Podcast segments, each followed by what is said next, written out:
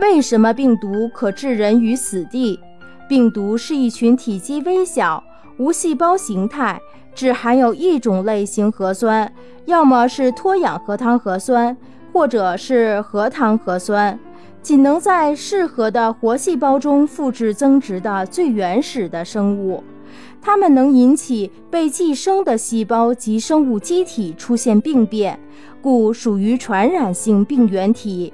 人类的病毒性疾病约占全部传染疾病的百分之八十，其传染性强、散播快、危害大，而且大多数尚缺少特效治疗的药物。不少病毒可致人于死地，最有名的便是艾滋病毒了。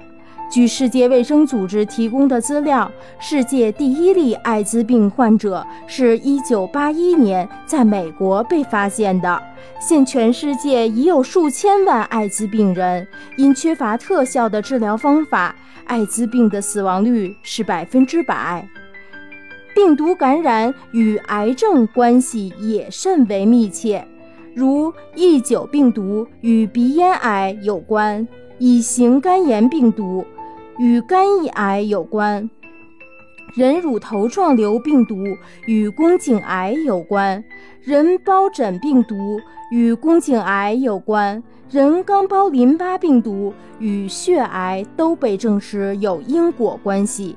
众所周知，有些癌症目前的死亡率依旧很高。从这个角度来看，病毒致人于死地之说绝非夸张。此外，如狂犬病的死亡率目前也高达百分之百，而狂犬病则是由狂犬病病毒引起的，还有登革热病毒、出血热病毒、脑炎病毒等都有较高的死亡率。即使很常见的流感病病毒、肝炎病毒，也有造成死亡的可能性。